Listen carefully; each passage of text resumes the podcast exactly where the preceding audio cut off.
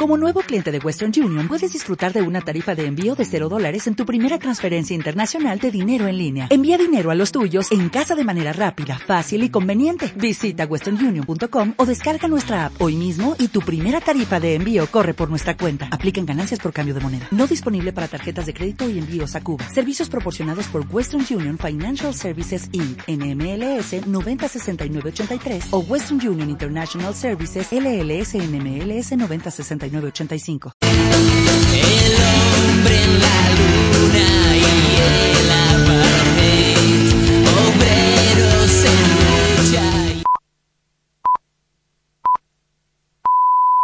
Es mediodía, las 11 en Canarias.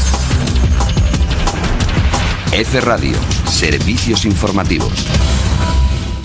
La presidenta de Andalucía y candidata del PSOE a la reelección, Susana Díaz, sostiene que Andalucía necesita un gobierno monocolor para seguir creciendo y garantizar la estabilidad y denuncia que la estrategia de la derecha de contaminar la campaña electoral no la va a arrastrar al fango. En una entrevista con la agencia EFE, Díaz ha esgrimido que la comunidad debe seguir transitando por la senda del crecimiento económico, la reducción del paro y la estabilidad, y para ello cree que lo que necesita es un gobierno en solitario de su partido que lo garantice más asuntos. El ex primer ministro francés y candidato a la alcaldía de Barcelona, Manuel Valls, ha invitado a Pedro Sánchez, Pablo Casado y Albert Rivera, los tres líderes jóvenes de PSOE, PP y Ciudadanos, a hablarse, respetarse y pactar sobre los grandes retos planteados en España y en Europa. Lo señala Valls en declaraciones a la agencia EFE. Frente a esos retos, los grandes partidos constitucionalistas que han gobernado, que gobiernan, que quieren gobernar, eh,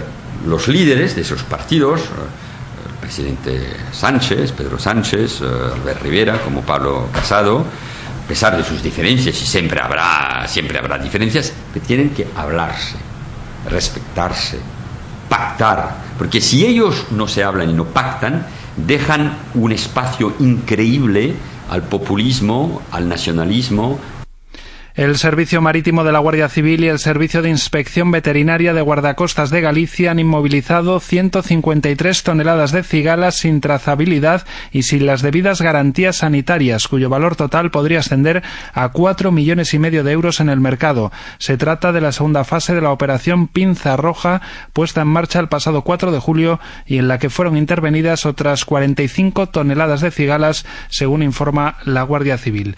Y la policía informa que los detenidos en los últimos días en varios puntos de España en posesión de 650 kilogramos de cocaína, varios de ellos en la provincia de Pontevedra, integraban una red internacional de narcotráfico.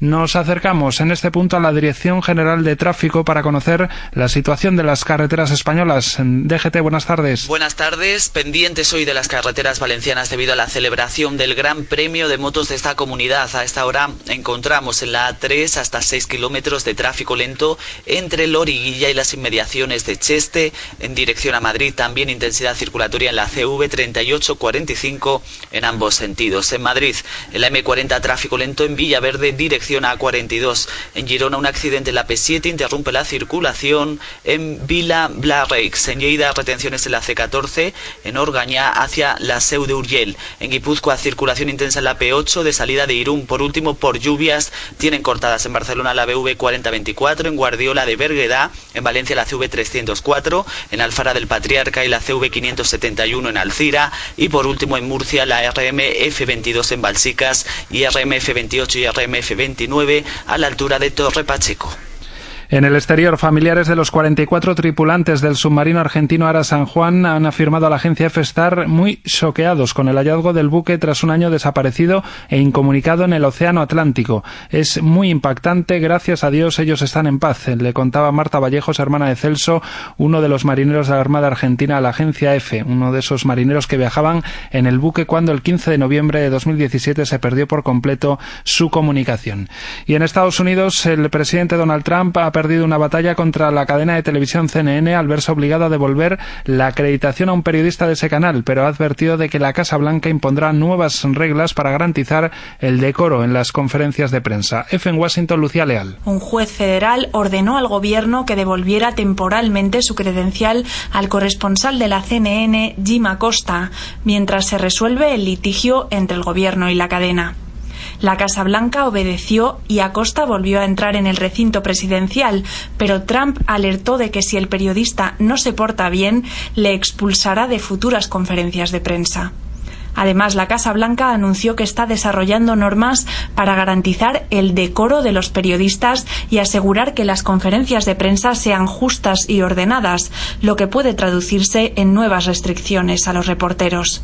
Y la facción más euroescéptica del gobierno británico presiona a la primera ministra Theresa May para que trate de modificar el acuerdo sobre el Brexit al que ha llegado con Bruselas, según informan hoy medios británicos. Más noticias en próximos servicios informativos. F Radio. Las 12 y 5, una menos en la comunidad canaria. En Gestión a Radio. La vida buena. Con María José Bosch. Pues qué bien compartir un nuevo fin de semana. Bienvenidos a todos a los contenidos que hemos preparado para esta nueva edición de La Vida Buena en este sábado ya 17 de noviembre de 2018. Ojo al dato que menos que canta un gallo estamos en la cena de Navidad. ¿eh?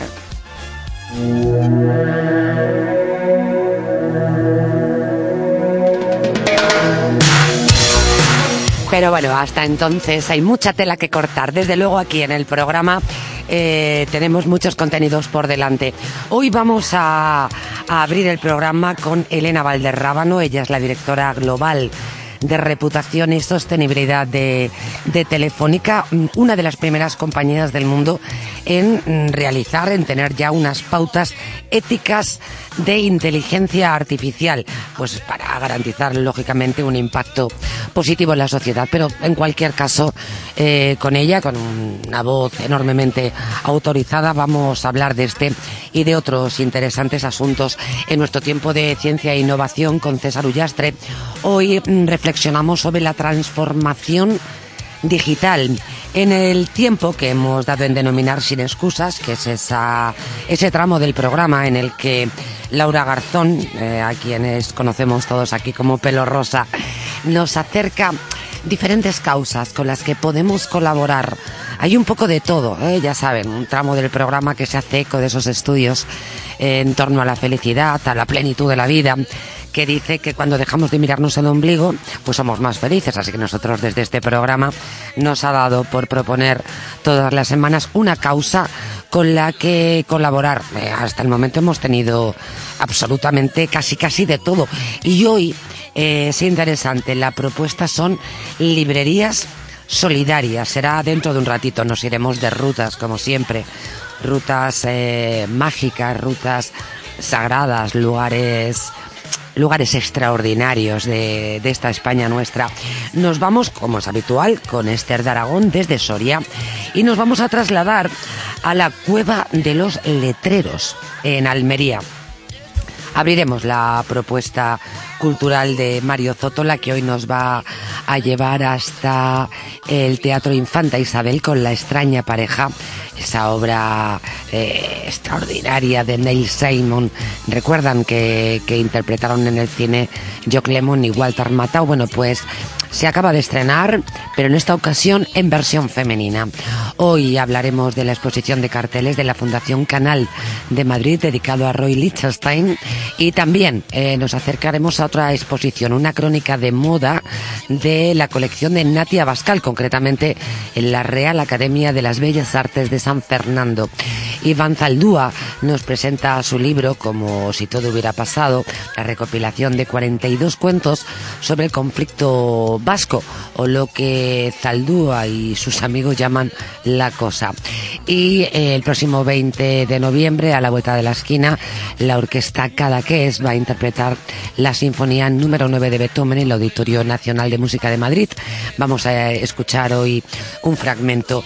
Eh, ¿Qué más cosas tenemos? Bueno, pues tendremos tiempo para aprender a resolver eh, con, con cerebro y de manera exitosa cuestiones básicas de la vida, como son la gestión del tiempo, como es eh, realizar tareas cotidianas, eh, pero llevadas a la excelencia, eh, trabajar en la idea de poder incidir en, la opinión de los demás.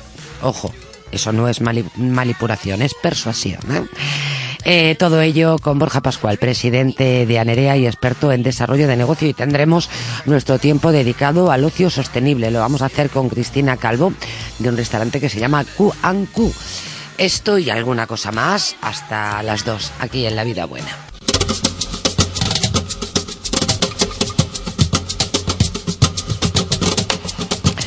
¿Cómo estamos, César Villastre? Muy estamos buenas tardes. Eh, hoy Estupendamente. estamos esperando a Elena Valderrábano, que llegará nada en unos, en unos eh, minutos, así que eh, hemos llevado a la portada que se lo merece a nuestro colaborador habitual. Él es experto en ciencia e innovación, ese tiempo de radio que, como siempre decimos y subrayamos, pues está en el ADN de esta casa y desde luego en nuestro mayor interés.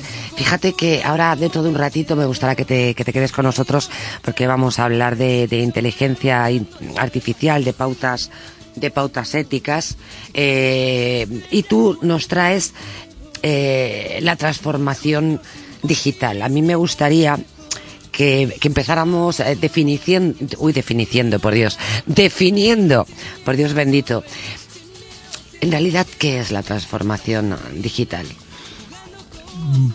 Pues hombre, definirlo en no es fácil, ¿eh?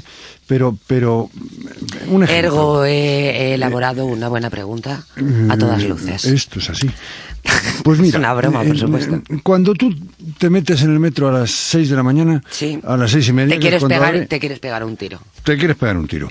Pero el 90% están llenos los vagones, por cierto. Bueno, y ¿Eh? espé- espérate, espérate a que llegue Carmena con Madrid Central.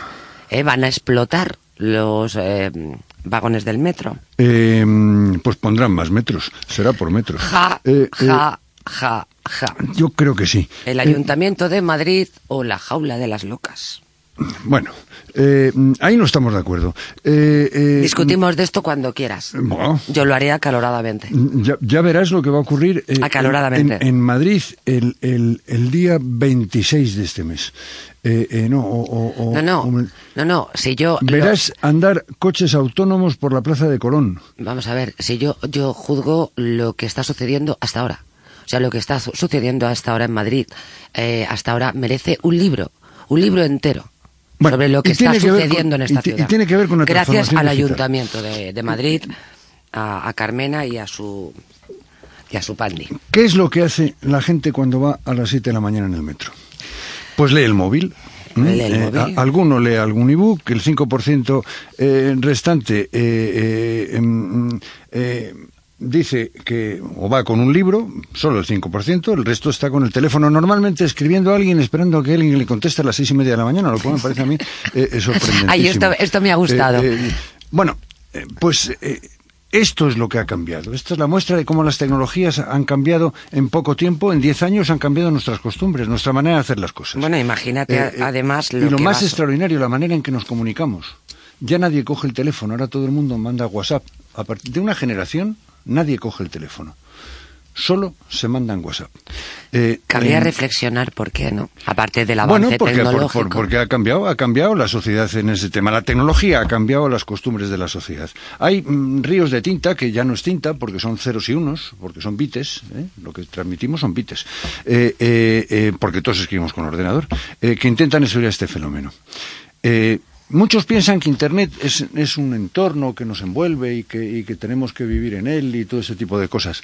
Em, eh, eh, em, a mí más que un entorno, que es una especie de, de cosa que nos envuelve, prefiero verlo como, como dice mi amigo Antonio Rodríguez de las Heras, eh, que traslada lo digital a un cuento de Borges, que es el Alep. Eh, el Alep era un señor, eh, un señor se cae, se mete en un sótano sin querer, eh, no ve nada y ve un- de repente una bolita en una, en una, en una escalera, eh, es una bolita en la que se Ajá. acerca y ahí se puede ver todo. ¿Eh? Y ahí se puede ver todo y con esa bolita se puede hacer todo. A mí me gusta más ver Internet como el Alep, más que el entorno este que nos envuelve, el Alep. eh, Interesante. que al final, que al final eh, Interesante perspectiva. tenemos algo que está a todo a nuestro alcance. Mm, Hablábamos hace nada, eh, hace unas semanas, de las implicaciones eh, de todo esto un poco en la empresa y comentabas el papel de las personas en los procesos de transformación pues derivados de la digitalización, que será una de las claves de, del éxito. concretamente, ¿a, a qué te refieres? Bueno, pues la transformación digital es algo que tenemos aquí y es, es, es eh, eh, un fenómeno de aceleración del entorno competitivo, que está caracterizado por la velocidad en la que ocurren las cosas y eh, la globalización. Esto provoca organizaciones eh, mejores y más rápidas en incrementar su ratio de innovación y serán estas las que tendrán más posibilidades de mantenerse o incrementar su puesto en el mercado. Eh, mm, la razón por que las empresas eh, eh, no dan respuestas rápidas a su entorno es porque sus profesionales, especialmente sus directivos, eh, no pueden avanzar con la misma rapidez que avanza la tecnología y que avanza el mercado. Y es por lo que hablaba de lo importante que es la cultura empresarial en, en, en, en todo esto. Eh, algo que al final eh, lo definen los que lideran las organizaciones. Eh, los profesionales que no entiendan las nuevas tendencias digitales y lo que implican, no entenderán que el mercado no es igual, ni por qué los procesos de su empresa pueden ser más eficientes usando esas tecnologías. Pues al hilo de, de, estas palabras, permíteme, anunciábamos en el sumario del programa que nos iba a acompañar la directora global de reputación y sostenibilidad de Telefónica, eh, Elena Valderrábano. ¿Qué tal, Elena? ¿Cómo estás? Bienvenida. Hola, ¿qué tal? Comentábamos, comentábamos además que razones para convocarla hay muchas, pero es que Telefónica es una de las primeras compañías del mundo en tener unas, eh, unas pautas éticas eh, de inteligencia artificial que además han presentado hace escasas fechas. Tenía yo muchísimas ganas de hablar de este asunto en el programa y fíjate, Elena, eh, que coincides con nuestro espacio habitual dedicado a la ciencia y a la tecnología y a la innovación fundamentalmente, que es César César Ullaste, que estamos reflexionando hoy, Elena, sobre, en realidad, cuando hablamos de la transformación digital, ¿de qué estamos hablando? ¿no? ¿De qué hablamos cuando hablamos del amor? ¿Mm? Ah. Interesante pregunta. Bueno, yo creo que vivimos en esta transformación digital, es lo que ha ido la transformación más rápida, igual no la de mayores consecuencias en la humanidad, pero sí la que está eh, apareciendo de una manera más vertiginosa, porque, porque los cambios se están produciendo ya prácticamente en, en, en meses. César además lo, lo, subrayaba, ¿no? Esa incapacidad a veces de, de, la, de, la, bueno, de las empresas y de las personas y de todo hijo de vecino. Quiero sí. decir, es que esto da vértigo. O sea, me ha gustado, eh, me, ha, me, ha, gustado esa reflexión de Elena. No sé si la más importante para la humanidad, pero desde luego la que va a un ritmo más vertiginoso que provoca y en la que vértigo, quizá ¿no? eh, sí que sí que reclama de alguna manera también eh, una humanización, ¿no? Y, de ahí estos principios que hemos que hemos lanzado. Y que vamos a hablar en profundidad eh, con Elena. Eh, vuelvo a repetir unas pautas además que se han presentado hace escasas fechas y que bueno es francamente interesante y, aviso también a, navegantes. César, hablas de, implicación hablas de, de, esta transformación digital eh, de salida, en principio es casi un eslogan, ¿no? Por eso yo te no, pedía, yo creo que hay, que hay... en principio, que lo matizaras. Pues eh, aquí hay mucho de marketing. Eh, mm, eh, de salida se produce porque se dan las circunstancias que permiten a los que. El teléfono es mío, César. Los componentes. Es que quiero decir, eh, para quedar en ridículo delante de los oyentes. Que lo sacas de tu bolso, como siempre. Sí, sí. Eh, a todo el mundo le digo apague los móviles. Y las chicas, sí. Y yo, pero oh. bueno, yo lo, lo reconozco. Pues entonces, eh, yo creo que aquí lo que se está produciendo, eh, eh, cosas que tienen mucha investigación detrás y muchas inversiones y muchos errores, esto no es un invento de hoy, eh, pero han, permitido a los fabricantes eh, ofrecer algo con la capacidad de cambiar las cosas. Eh, que eso es lo que es la innovación, la capacidad que tienen determinadas cosas de cambiar nuestras conductas. Eh, asistimos a una convergencia de diferentes tecnologías, pues la captación masiva de datos que te da el Big Data, la, robótica, la inteligencia artificial, la televisión 3D. Entonces, además, eh, eh, bueno, y, está, está, Elena aquí con nosotros, eh, lo más importante de todo esto es la conectividad, que es algo que es la especialidad de Telefónica. Y la conectividad permite que todas estas tecnologías se hablen entre sí con lo cual pueden aprender y pueden eh, eh, hacer determinadas cosas. Esto solamente lo habíamos visto en las películas de ciencia ficción hasta ahora, pero ahora esto es una realidad que lo tenemos.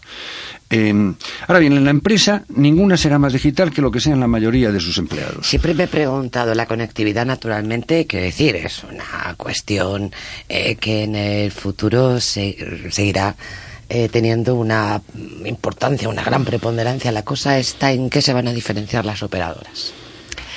Bueno, eso es difícil. Nosotros en ese camino. Bueno, yo ya pues estoy en la ciencia ficción, Elena. O sea, yo la botella está medio llena, medio vacía. se, yo ya me se subo. van a diferenciar sobre todo en la innovación y en la forma de lograr esa conexión, ¿no? Y que esa conexión, pues efectivamente sea, sea segura, eh, sea, sea transparente y ética en la medida también que, que pueda llevar un uso de, de, de datos, ¿no? Ese me parece es- el mayor reto. Eso es, eso El es reto así. ético. Y eficiente, ¿no? O sea, el- al final eh, la- la- las infraestructuras de, de conectividad hoy por hoy también generan emisiones, ¿no? Entonces, eh, quiero decir que Claro. eh, es un tema que ahí va a venir la diferenciación, porque es un, son temas de, de preocupación social y, y que luego te va a llevar a que si todo está conectado, tú no te puedes arriesgar a que un coche que está conectado eh, ya con los, con los temas de, de quién Del es la coche responsabilidad, del coche pues autónomo, encima ¿no? falle, la conectividad. Fíjate. Bueno, es que hay un problema jurídico importante porque eso está estudiándose. Esto es, que hay es una esto lo que- inseguridad jurídica, Lo, lo que estamos, lo que estamos diciendo, la- jurídico. la- la- esto, esto ha- irrumpido en, en- en la sociedad, ha cambiado la sociedad ya. Ya está cambiando la conducta de las personas. Y resulta que todas las estructuras que tenemos valen No lo que valen, no valen. Eh, en la ni la regulación. veces. O sea, el regulación, problema, eh, un problema básico que nos afecta más, yo creo, a los europeos por el sistema de los sistemas. O sea, Europa es muchísimo, muy, muy regulada, ¿no? Tiene muchísima regulación.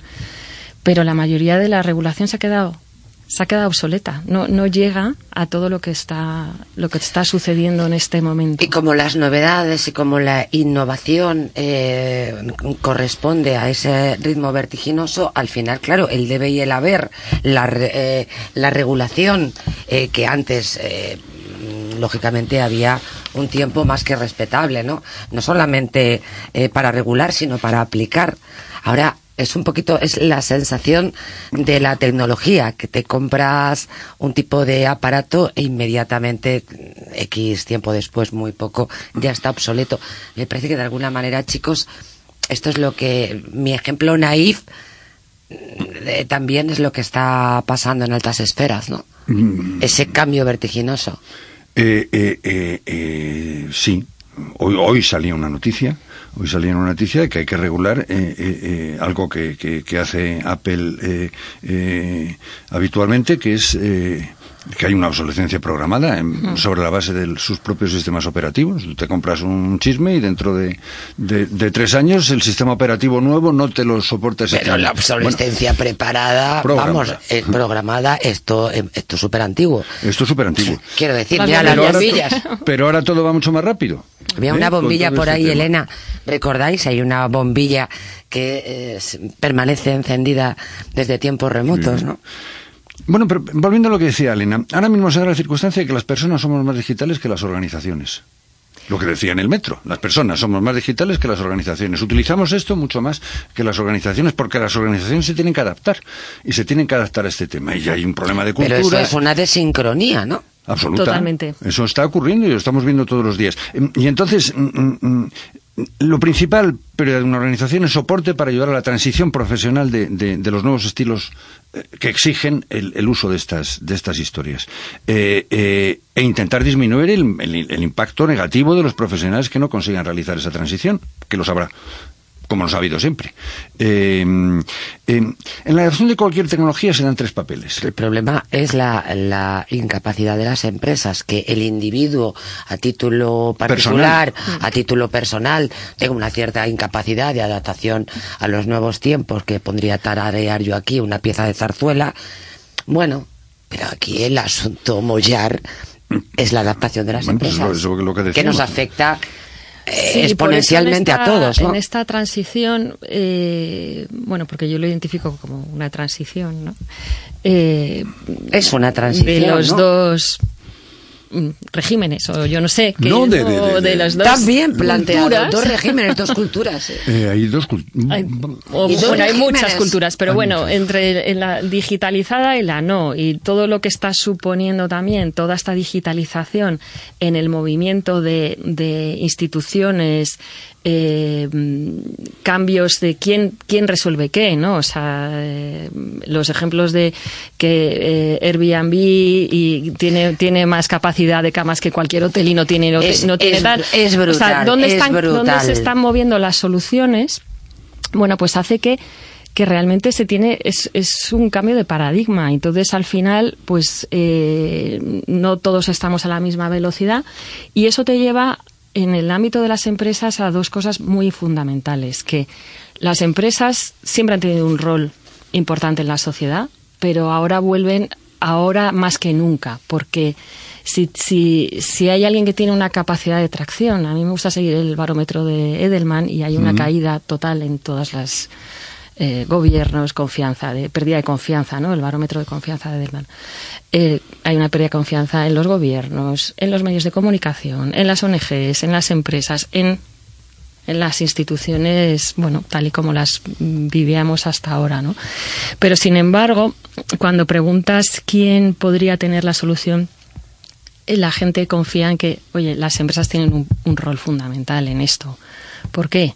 Porque al final son motor de tracción, son motor de desarrollo a través de sus empleados, lo que estabas diciendo tú, de, de, de- de- motor de cultura, ¿no? También.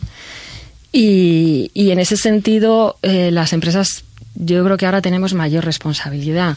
Se piden también pronunciamientos, ¿no? Y hemos visto con Trump como las tecnológicas, pues mm, con el tema de la inmigración y tal, saltaron enseguida, ¿no? Que normalmente las empresas se primeras. mantienen neutras, se han mantenido neutras. Entonces, cambia, cambia. Es un cambio de rol. Cambia, cambia bastante el rol y en ese sentido, mm, pues al final, eh, te obliga a asumir una mayor responsabilidad en todo esto. ¿no? Eh, yo lo, lo, lo, lo, lo- lo- lo que planteaba es que en la adopción de una tecnología en la empresa hay tres papeles. Está el papel del que invierte, del gestor. ¿Eh? Que se- se- cuando vienen con una nueva tecnología, pues empieza pensando cuánto me va a costar, en, en qué lío me voy a meter. eh, eh, ¿Cuál va a ser eh, la rentabilidad de esto? eh, claro, porque las empresas tienen que ganar dinero, si no, no serían empresas, serían otra cosa. Eh, eh, está el papel del tecnólogo, ¿eh? que es el que mm, le dice al gestor, métete en esto, tal, no sé qué, lo defienda a ultranza en los comités de dirección o en cualquier esquina o tomando un café. Y está el papel del usuario. El usuario tiene también que... Entonces, a la hora de, de pensar en la tecnología conviene, conviene meterse en tres papeles, porque es algo tan grande, como decía un, eh, eh, un amigo mío, Fernando Sáez Vacas, eh, no hay merluza grande que pese poco. Eh, eh, entonces, esto es complejo y no se trata, no hay, no hay soluciones simples Qué bueno. No. en, en el tema. Y esto es un tema que, que hay que verlo desde las tres perspectivas. Porque además, como tú muy bien dices, y yo creo es que se han eliminado las barreras. Es que eh, antes, mm, bueno, uno podía tener un rol como empleado, un rol en su vida particular y tal. Ahora está todo mezclado. Entonces, eh, me ha gustado mucho lo que, lo que dices tú, que es, no puede ser que tú en tu vida privada estés más digitalizado que, que en tu rol como empleado, porque, porque eso trasciende y dificulta. ¿no? Y incluso podría ser Y- hasta incoherente. Sí, sí. Y, y eso es súper relevante. Y, y, la, y la tecnificación o la digitalización no viene solo por el uso de las tecnologías, sino que el uso de las tecnologías te, te lleva a, a, a una nueva forma de hacer las cosas. O sea, si tú vas a estar todo el día conectado, pues los tiempos de presencia en, en, en, en la oficina pues mm, no tienen por qué ser Bueno, iguales. esa es una Eh, revo- esa es una Entonces, revolución aquí estás hablando de, de, cómo modula y eso te lleva a un modelo diverso, porque no es lo mismo cómo quieres estar tú conectada que a lo mejor cómo quiero estar yo. Claro. Y, y a lo mejor mm, uno quiere el modelo de, de tal hora a tal hora y otras Claro. personas prefieren no. Yo mm, prefiero trabajar a las 11 de la noche, ya que puedo. Bueno, y me lo eh, puedo ese campo que se abre. De hecho, eh, Telefónica es- lo habéis hecho. Es Eh, extraordinario. Esto es un tema que Telefónica fuisteis de los primeros que empezasteis a cambiar el, el tema de trabajo y Sí. nadie tiene puesto y todo el mundo va Sí. con su ordenador y se conecta. modernos son Y tal. esta Hace gente de mucho tiempo lo tiene, claro. Bueno, pero, la empresa pero- más grande de este país. pero precisamente como pruebas modelos te das cuenta que ya el estanco, y volvemos al tema de regulatorio, o sea, no, no las regulaciones eh, ¿Y son ¿Cómo difíciles. afecta? Y com- lo digo porque efectivamente, como bien decía César Ullaste, Telefónica ha sido una de las primeras empresas que ya han puesto en marcha y no estamos hablando de una novedad a día de hoy, sino que ya hay tradición. Eso quizá me permita preguntar a Elena Valderrábano si hay algún estudio sobre la productividad con este nuevo rol eh, de, de- de- del trabajador, de la conectividad, del puesto de trabajo, de elegir cuándo, cómo y de qué manera. Eso es lo que Porque cuesta me más, parece porque muy seguimos relevante. con modelos antiguos también a la hora de la medición de la productividad. Y Ah. hay, y hay, y entonces es Claro. complicado, porque la productividad también hasta ahora está, muchas veces está muy enfocada a corto plazo, ¿no? Y hay, y hay trabajos y, y Claro. Que el resultado lo ves más a medio largo Claro, plazo. claro, o sea, el- las mediciones de la productividad también es otra cosa que, Pero que este- se evoluciona. Pero habéis tocado un tema fascinante. Sí, que ahora va bien. a revolucionar el mercado. Totalmente. No, no, que ya la lo ha forma, el- revolucionado. bueno, no, Ya efectivamente. Ya no hablemos de futuro, No. hablemos de presente. Aquí, y luego, aquí. bueno, pues el, el presentismo, o sea, hay funciones que obviamente eh, necesitas la presencia, pero también se ha abusado mucho del presentismo. ¿no? Pero a lo mejor no al Y- 100%. Y, entonces el tema de, dices, oye, mm, porque esté trabajando desde su casa va a trabajar peor si, si, si hay gente en la oficina que... Que, Que es la familia. Estará, estará, pero igual tampoco es productiva, quiero decir. La ves, pero no quiere decir Claro, que esté por, allí- estar no, por estar no quiere decirse que Hombre, sea productiva. Yo recuerdo que tenía una productora hace muchísimo tiempo en Barcelona, que me lo ac- acaba de venirme a la mente, eh, que era, bueno, la típica persona con 35 años en la empresa, en fin, que sabía perfectamente que nadie le podía mover la silla. Entonces, yo recuerdo una de mis mayores frustraciones, porque esa persona tenía la, la jeta de estar en su puesto de trabajo, estar leyendo Lola directamente. decir, bueno, pues esto es lo que hay. Yo estoy aquí, estoy cumpliendo. Y dice, ¿cómo vas a estar? Tú en todo caso estarás cumpliendo un horario, que es bien distinto a cumplir unas competencias, a cumplir unos compromisos, mm, en fin, a cumplir con la empresa a la que te debes, para la que trabajas, o la que has llegado una serie de acuerdos. Pero vamos, este es un asunto de verdad eh, que está transformando la sociedad, que está transformando la forma en la que vivimos y que, ojo, en España la gente es muy de, de dejar el culo en la silla para ver si alguien ve que es el último que se marcha. Bueno, hay de todo. Hay de todo. Hay Yo creo que hay de todo, ¿Eh? sí. Eh, Para ir en- finalizando, en- en- entre las principales dificultades, César, de, de la empresa, nos dices que consisten tanto e- en incrementar los conocimientos y las competencias digitales, que hasta aquí es que nadie tiene nada que decir, como también cambiar las formas de trabajo de los subprofesionales. ¿Qué podemos proponerle desde aquí? ¿O qué les puedes proponer tú? No sé por qué Pues, pluralizo no sé, yo. eh, yo, eh, yo creo que en las organizaciones, si no se ponen en marcha procesos de gestión que aceleren el aprendizaje de la organización, lo que contaba Elena y su capacidad innovadora, eh, eh, y ayudamos desde las organizaciones a la reconversión de cada uno de los profesionales que actúan, eh, tendremos posibilidades de tener éxito.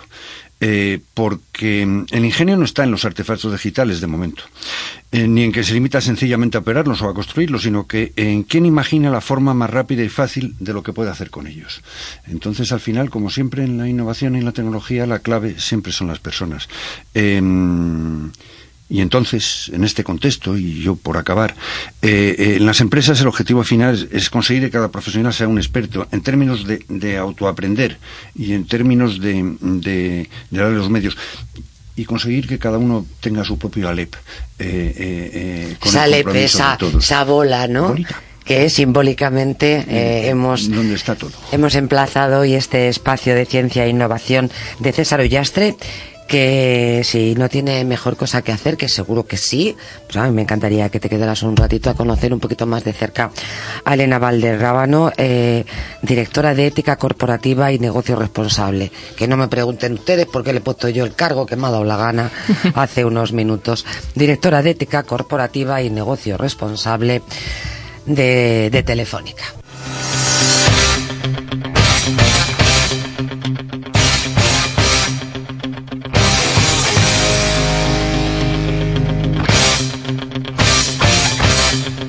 Bueno, Adri ha entrado con fuerza y la verdad es que esta, esta señora de una pieza que nos acompaña se merece el tema, pero vamos, casi casi que se lo, eh, se lo vamos a asociar a, la marca a la marca Valderrábano. Lo comentaba al inicio del programa Telefónica es una de las primeras compañías del mundo en tener unas pautas éticas de inteligencia artificial pues, eh, para garantizar e intentarlo por lo menos un impacto positivo en la sociedad. Eh, fue el pasado mes de octubre cuando la compañía dio a, conocer pues una serie de principios con los que la operadora se compromete a diseñar, a desarrollar y a usar la inteligencia artificial con integridad y con transparencia. Nosotros, eh, por esta cuestión, aunque desde luego eh, podemos hablar de tantas cosas con Elena, pero hemos querido convocar en el programa de hoy a, a una voz, la voz más autorizada, y la directora eh, de ética corporativa y negocio responsable de, de Telefónica. Eh, antes de meternos en, materia, en la compañía, ya que hablamos mucho de humanización, ¿no? Dicen que solamente se llama lo que se conoce. Así que me gustaría eh, que, que los oyentes te conocieran más. Bueno, llevas en la compañía, si no estoy equivocada, desde ya un lejano 2010 al frente como directora general de la Fundación Telefónica, César.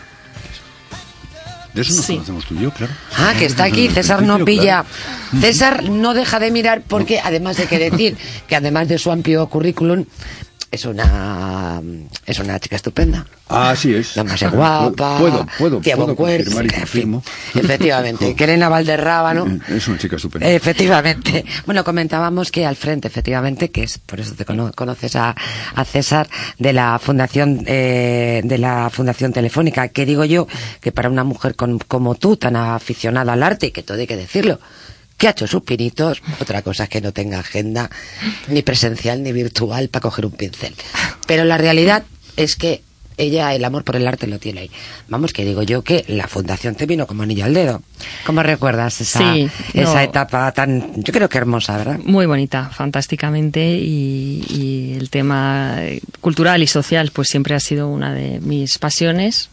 Eh, por eso me fui a, a- Claro, placer y a trabajo. Fundación Telefónica. Placer y trabajo a partes iguales. Sí, ¿no? sí.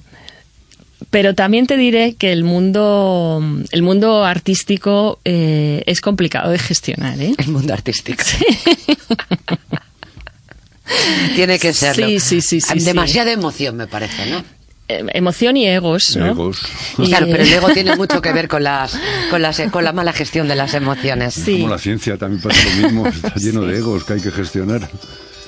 Bueno, me van a perdonar, yo lo mío con el teléfono es de broma, que no lo puedo apagar. ¿Qué me quieres hacer? Contarlo en todo, silencio, César. tío, hay una Que no puedo, que se me ha estropeado. Ah. Lo haré, pero que esta misma mañana no he podido hacerlo. Amiga mía. Bueno, Por algún motivo, y no sé por qué, todo el mundo ha decidido llamarme hoy. Entonces ruego a los oyentes, por favor, que me disculpen.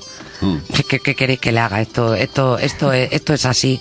Eh, decíamos, eh, bueno, ese paso. Sí, yo creo que de todas formas, eh, otra de las cosas que, que, que- que estamos en transformación es que ahora uno, si puede, no se debe permitir no trabajar en algo que, que te apasione, porque está todo, está todo muy mezclado ya, la vida personal, la vida profesional.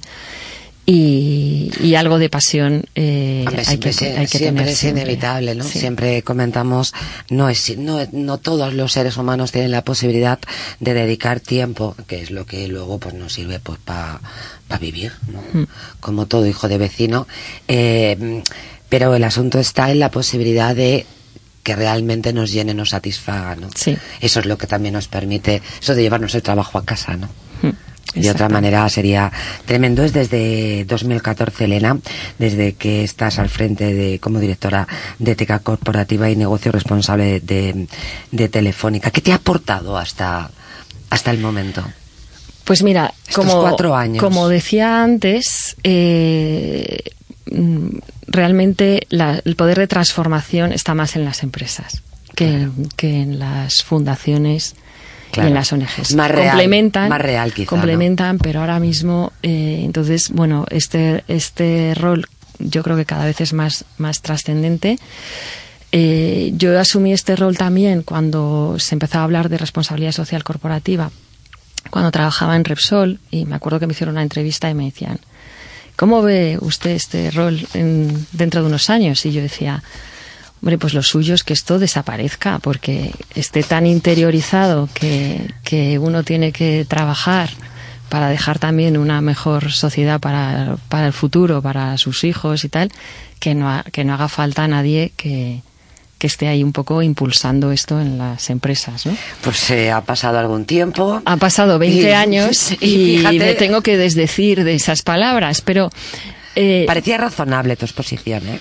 sí. Muy razonable. Y yo creo que una parte sí se ha cumplido. O sea, eh, sí que la gente cada vez esto, y, y lo vemos también pues en la- in- los innumerables estudios que hay con millennials, que ya un millennial no quiere trabajar en una empresa que, que no tenga unos valores eh, y, ciertas cosas que yo creo que, la, que la, la sociedad es por un lado más digital, pero cada vez también la verdadera revolución yo creo que, que, que toca ahora es la humana, ¿no? Entonces, esta humanidad pues la estamos, la estamos viendo. ¿no? Qué interesante, porque además tú también trabajas con el, con el talento, ¿no? Eh, Ese, ese valor añadido e, e indispensable. El Departamento de Recursos Humanos, yo creo que hasta hace relativamente bien poco tiempo, era como las, las, las asignaturas Marías en el cole. O sea, estaban ahí porque, oye, música, oiga usted, religión, pues es que al final gimnasia, pues venga, ahí tenemos las lo que fueron las Marías en, su momento determinado. Y el departamento, vamos, me puedo poner peor, el departamento de recursos humanos ha existido como María o directamente para despedir a gente, que era para lo único que servía. Pero sin embargo, ciñéndome a esa humanización, Elena, que, que, que tú pro- propones como reto del futuro, ahí sí que me parece que ha habido un cambio brutal en la valoración del talento en las empresas. También contigo estamos hablando de Telefónica. Y en cómo ha cambiado ¿no? los departamentos de recursos humanos de las empresas. Tiene que cambiar. Yo creo que, hombre, Pero creo yo- que ya ha cambiado bastante. Sí, ha cambiado bastante. En muchas empresas es así, pero es al final la cultura de la empresa la, la forjan los empleados. O sea, esto ya no va de que mm, el presidente o el CEO decida somos así, ¿no? O tal. No, esto es un esto es una co-creación y si tus valores no coinciden con los de la empresa, No estamos por el dogma de fe del pues, usuario, ¿no? No, no, no vas a ser capaz de retener el talento. Y eso es muy, muy relevante. Porque al y muy final, revolucionario. al final tus resultados va, de- va a depender del talento que tengas. Y eso es una esencia de la, de la responsabilidad social corporativa. Que al final, que por eso te decía, no va a desaparecer por una razón. Yo pensaba que no iba a desaparecer porque las exigencias de reporte cada vez son más brutales y se iba a quedar como un área de, de reporte, ¿no? Pero no es así, porque al final de lo que va la RSC es de, del largo plazo, de que las empresas estén pensando en el largo plazo, y eso pasa porque tus, estés escuchando a tus principales stakeholders, uno de los principales son tus empleados, porque si tú no tienes una plantilla que esté contenta, que esté motivada, que esté a bordo de la estrategia que estás marcando, no vas a tener resultados. Los puedes tener a corto, pero mañana no los vas a poder sostener. Pero vivimos o debemos El vivir en ese cliente, medio. ¿no? ¿no? La gente asocia la RSC con el medio ambiente y el impacto social, que es también, ¿no?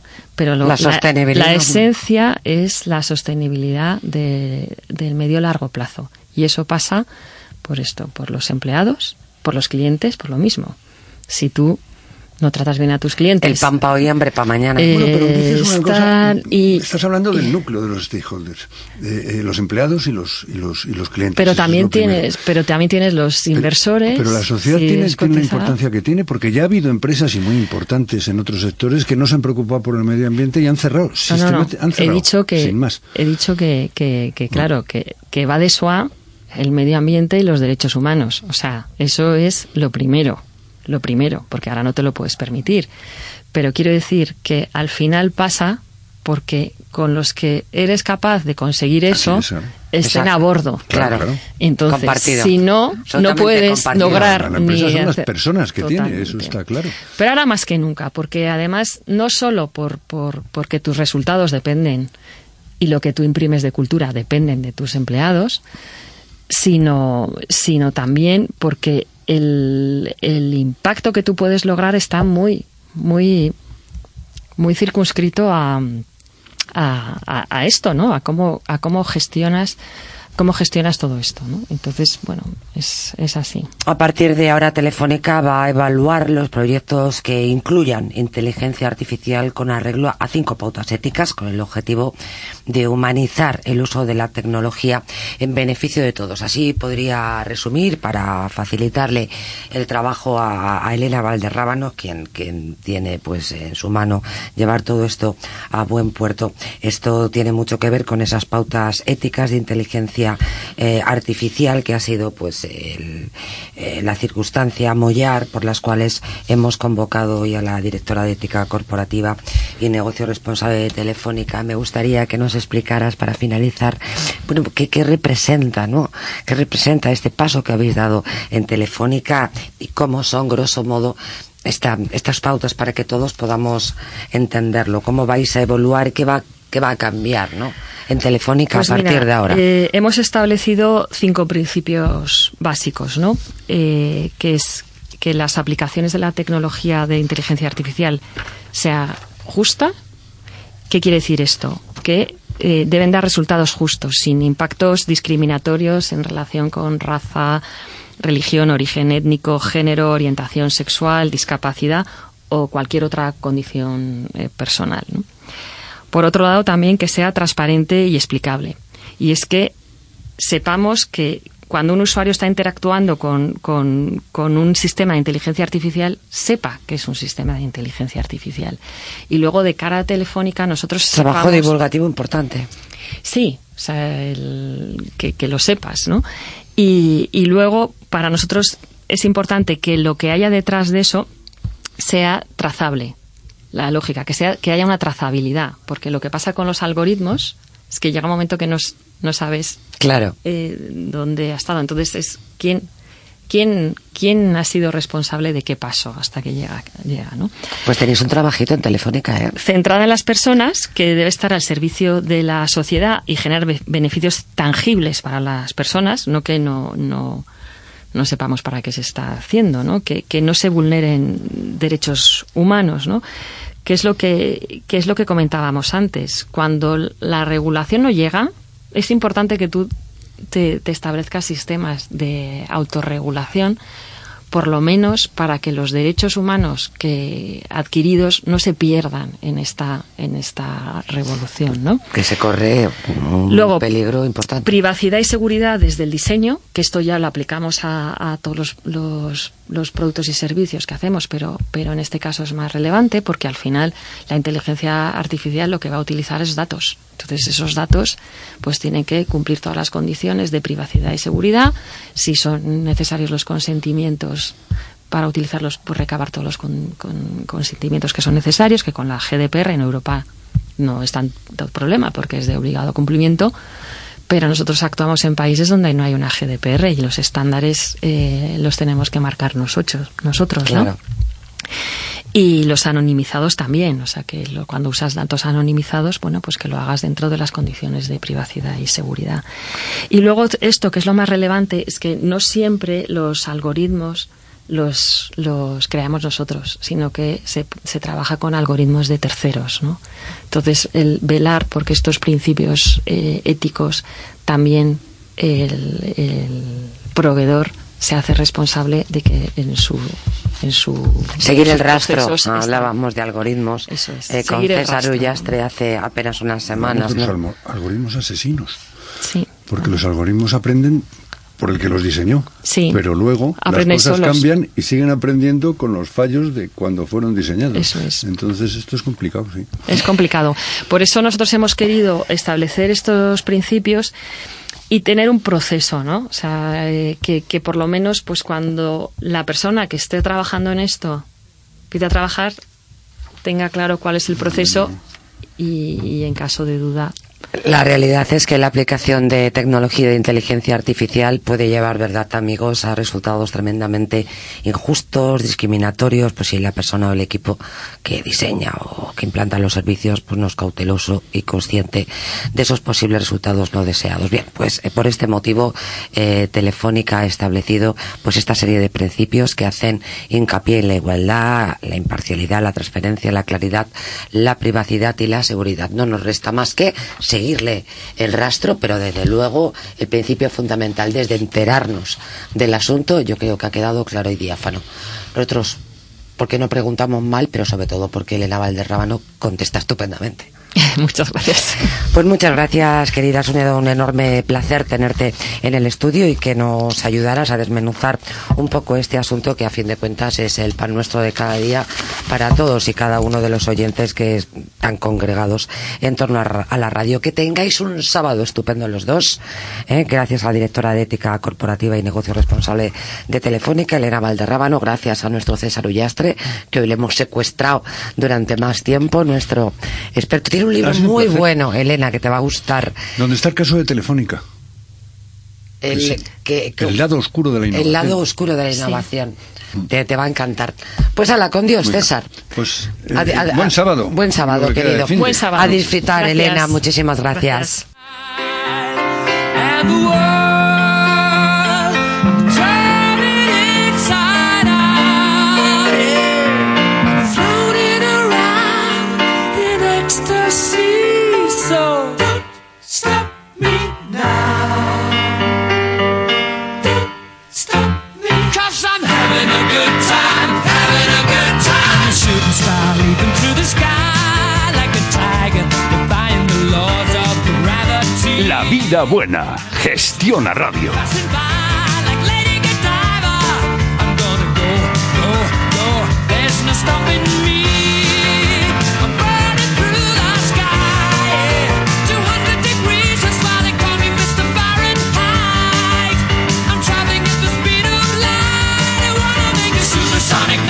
You. Don't stop me. Yo creo que este sábado es el, es el día de la ciencia, es el día de la innovación, es el día de eh, la respuesta con éxito a los nuevos tiempos, que algunos pueden tomarlo como una maldición bíblica y otros pues todo lo contrario, a sacarle partido. Eh, y además pues a, a poner en marcha empresas con valor añadido como Mercury TCS que es la empresa de la que quiero hablaros a continuación y que tiene muchísimo que ver tanto con la primera parte con Elena Valderrábano como con la transformación digital de la que se ha ocupado eh, nuestro colaborador eh, César Ullastre. Mercury eh, la verdad que se está convirtiendo en un referente internacional de software bancario para la gestión eh, de los medios de pago, pero de comercio exterior. Ellos están presentes en, eh, yo tengo siete países, pero ojo, porque esto eh, en 24 horas ha podido cambiar. La política de expansión es brutal. Eh, están distribuidos en tres continentes y bueno, encaran el futuro enarbolando la bandera de la innovación, por eso decía el común de- denominador de este asunto para finalizar esta primera hora de la vida buena como su principal motor de, de crecimiento. Eh, tenemos a Juan Carlos Rivera en el estudio, él es el, el CEO de la compañía, bienvenido. Muchas gracias. Y también Ernesto Arcosta, director de, tecno- eh, de tecnología de Mercury, ¿cómo estás? Bueno, José, muy bien, muchas gracias. Bueno, bienvenidos a los dos. Bueno, en primer lugar, habladme de la misión fundamental. Yo para hacer boca he dado cuatro eh, datos a los oyentes, pero ¿cuál es la, la misión de esta compañía? Muchísimas gracias por recibirnos. Bueno, nuestra misión principal es que los bancos, que son nuestros clientes, puedan ofrecer a sus clientes corporativos, a las empresas, los mejores sistemas para automatizar los medios de pago internacional que necesitan las empresas cuando exportan o cuando importan. Entonces, que haya una satisfacción total una digitalización total con sistemas novedosos, vanguardistas que les permitan pues operar de una manera más sencilla, rápida y eficiente.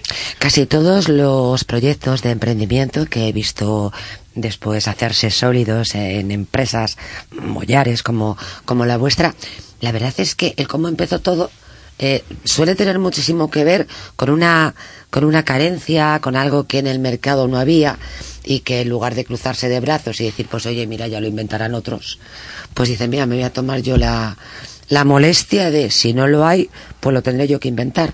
Vamos, el típico es que si Mahoma no va a la montaña, la montaña va a Mahoma, ¿no? ¿Cómo surge? Sí, pues como tú lo, lo comentas, justamente es una combinación de un, un sueño, un anhelo con una pasión. Eh, en el transcurso de bien, nuestra, ¿eh? nuestra vida profesional, pues Sueño, vimos- anhelo y pasión. Tal cual. Eso es lo que, lo que impulsa cualquier emprendimiento y te da fuerzas cuando, cuando las cosas Cualquier requieren vida, más, además, ¿no? más, más fuerza. ¿Qué detectasteis? ¿Qué, qué, qué faltaba por ahí? Bueno, pues fundamentalmente una carencia tecnológica en la oferta de mercado que había antes de que existiera Mercury y también un acercamiento con, con los clientes por parte de, de esas eh, empresas que pues ya con, con el, el tiempo los proveedores comienzan a alejarse de sus clientes, ya se vuelve más, más mecánica la, la operación, pero pues hay que estar muy muy cerca de los clientes en las, en las buenas y en las malas y también pues hacer un, un producto que sea innovador, vanguardista, que acompañe realmente a los bancos en la digitalización, como tú has mencionado más. Es más que, es que además es que es que es muy complejo, es que es, es francamente complejo eh, el trabajo que estáis realizando y sobre todo eh, llevarlo a, a- buen puerto. Hablábamos anteriormente de ética. Eh, en el ambicioso plan de, de- de expansión que os habéis trazado en la compañía, parece ser que en 2019, quiero decir que, que esto, esto son una comida que damos a comer, a cenar, te llevo al parque de atracciones y ya estamos en el 2019. El caso es que, bromas aparte, eh, Mercury TFS va a incorporar nuevas funcionalidades basadas en inteligencia artificial y, y- y blockchain. ¿Qué, qué oportunidades consideras que, que, que va a ofrecer eh, la inteligencia artificial? Bueno, pues muchas. eh, somos pioneros en, en tratar de que esta eh, tecnología que está a disposición ahora pueda servir y de una manera mm, contundente a las operaciones internacionales. Como bien dices, son muy complejas. El pagar una carta de crédito, una garantía, un aval, eh, por un tema internacional es complejo. Y si a eso... Y que además provoca, porque a mí siempre me gusta ver detrás de las empresas al ser humano, ¿no? Claro. Porque al fin de cuentas las empresas son las personas, pero la gente con la que trabajan las empresas también lo son, ¿no? Claro. Claro, es la, la sensación de estar sobre arenas movedizas todo el rato. Eh, por muy ilustrado eh, que alguien esté, que le ha podido funcionar en las cuatro últimas décadas del anterior siglo, donde yo, tú tienes conocimiento sobre esto y aquí no, no, no, te, no te despeinas. Pero eh, hay un desconocimiento tan grande, estamos hablando de transacciones bancarias además, Correcto. nadie sabe a qué atenerse.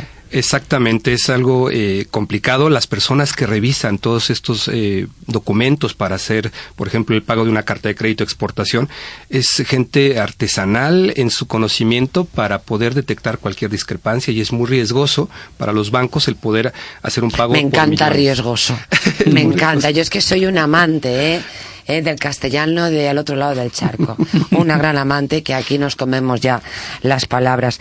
¿Qué digo yo? No, sé, no podíais haber metido en algo un poquito más sencillo. Bueno, pues el tema es que conocemos este negocio. Entonces, como volviendo a lo que comentabas de la inteligencia artificial. Sí, ¿qué, qué- qué El- oportunidades Exacto. consideras que va a ofrecer? Cuando hay un tema tan riesgoso y, y le podemos ayudar a los bancos a minimizar el riesgo con inteligencia artificial donde les alerten de potenciales problemas en las discrepancias, en la revisión, esto eh, hace que su, su operativa, pues por un lado, sea más rentable, más rápida, los clientes más satisfechos, los clientes reciben sus pagos más rápido. Entonces, Vale, todos ganamos. todos ganamos y es usar la tecnología y, y en ese sector estamos muy avanzados porque ningún otro proveedor de comercio exterior en el mundo da este tipo de soluciones. Eh, ¿Cuáles son las señas de identidad que os diferencian de los competidores? Porque supongo que Mercury DFS tiene, tiene competencia. Sí, claro. Nuestras señas eh, fundamentales son estar cerca de los clientes, como bien lo mencionaba Ernesto, el, el tener una oficina donde el cliente pueda sentirse atendido inmediatamente. Eh, ya sabemos que la tecnología permite acortar distancias, pero no es lo mismo estar en la misma ciudad de, de nuestros clientes, y Claro. eso es lo que hacemos. La segunda diferenciación más importante es la tecnología. Eh, somos la única empresa que usa tecnología de, de ul- de vanguardia, lo, lo último en, en- en Java, en HTML5, y una tercera es nuestra funcionalidad fácil de adaptar y de incorporar en, en, en los sistemas bancarios.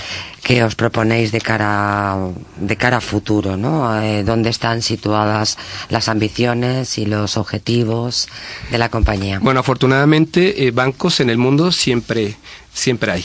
En cada país eh, tiene bancos y nuestro, nuestro objetivo es estar en los 10 principales bancos de cada país en el mundo. Obviamente, eh, para llegar a esto eh, tenemos un camino importante que recorrer, pero empezamos ya, eh, tenemos presencia en Alemania, tenemos presencia aquí en España con dos clientes importantes, tenemos presencia en Chile con el principal banco de, de, la ciudad. Chile es un país maravilloso y nos encanta hacer negocios ahí. Seguramente tendremos más clientes por allá y en México. México, que es también mi país. México lindo. México lindo y querido. Llevo 20 años viviendo en España. Me siento español y mexicano. Eh, y bueno, en México también tenemos muchos, muchos buenos negocios. Ahora es empezar en Ecuador, que también es una plaza muy linda en cuanto a oportunidades y en cuanto a crecimiento. Colombia y bueno, eh, todo el mundo. Bueno, pues la verdad esto es eh, tener muy claro un producto determinado, tener una enorme fe en el camino que se ha trazado y desde luego, pues con estos mimbres uno llega a donde sea necesario. Pues muchísimas gracias a ambos en dos todos dos, a Ernesto Acosta, director de tecnología de Mercury, por eh, visitarnos y también a su CEO Juan Carlos Rivera, en el que la verdad es que en él se constata esa pasión ¿no? a la que hacía alusión Ernesto. Muchas gracias, eh, Muchas por, gracias, María. por hablarnos de, de la empresa y sobre todo por trabajar con esa pasión. Muchas gracias. gracias.